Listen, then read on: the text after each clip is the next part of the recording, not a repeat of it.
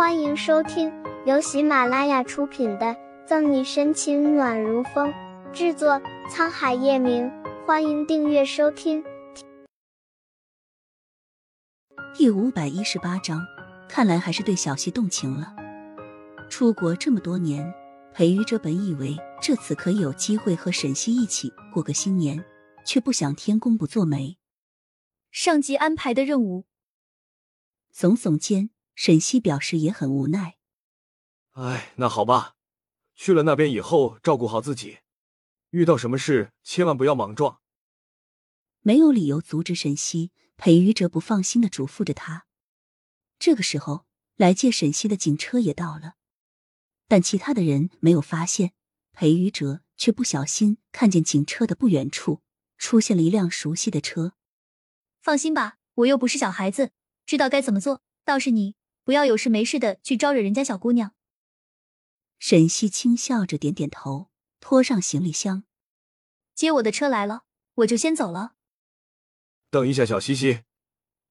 余光注意着不远处的车，裴宇哲抿了抿唇，拽住沈西的手。怎么了？还有什么事吗？沈西并没有发现问题。警车后面的迈巴赫里，叶晨玉死死的盯着公寓门口的两个人。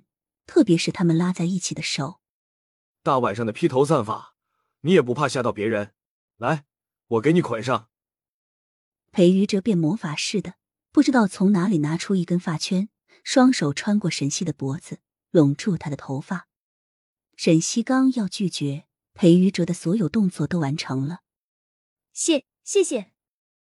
这个时候，沈西有点排斥这个男闺蜜的行为，那种感觉。就好像自己出轨了一样。那我先走了。退离裴玉哲有点距离，沈西拿着行李箱，大步的朝警车走去。车里的叶晨玉红眸里燃烧出似乎要毁灭一切的火光，冷慧阴沉，因为生气，紧攥着的手背上青筋暴起。从他的角度，刚刚裴玉哲和沈西接吻了，一直到警车离开公寓，沈西都没有发现隐于黑暗中的叶晨玉。撩了撩帅气的头发，裴于哲状似无意的望了眼叶晨玉的车，也跟着离开了。眼睁睁看着沈西就这样走了，叶晨玉怒火无处安放，攥紧的拳头狠狠砸在了车窗玻璃上。车窗是防弹玻璃设计，没有丝毫裂痕，但人肉之躯的叶晨玉就不一样了，手背骨节处潺潺流出了血。没有多做停留，叶晨玉浑身散发着冷凝气息。不顾手上的伤，打方向盘掉过头后，兀自回了盛世庄园。陈宇，我听春寒说小溪要出去公干一段时间，他和你说了吗？叶晨宇刚进家门，叶老太太就急急忙忙迎上来。嗯。淡漠应一声，叶晨玉未看叶老太太，连鞋都没有换，孤寂的欲上楼。什么意思？那小溪离开到底有没有？陈玉，你受伤了。叶老太太还在追问沈西有没有告诉叶晨玉离开的事，就被地上猩红的血吓到了。陈玉，让奶奶看看，你什么地方受伤了？疼孙子心切，叶老太太顾不上其他的了，拉着叶晨玉上下检查着。我没事。轻轻推开叶老太太。叶晨玉就上了楼。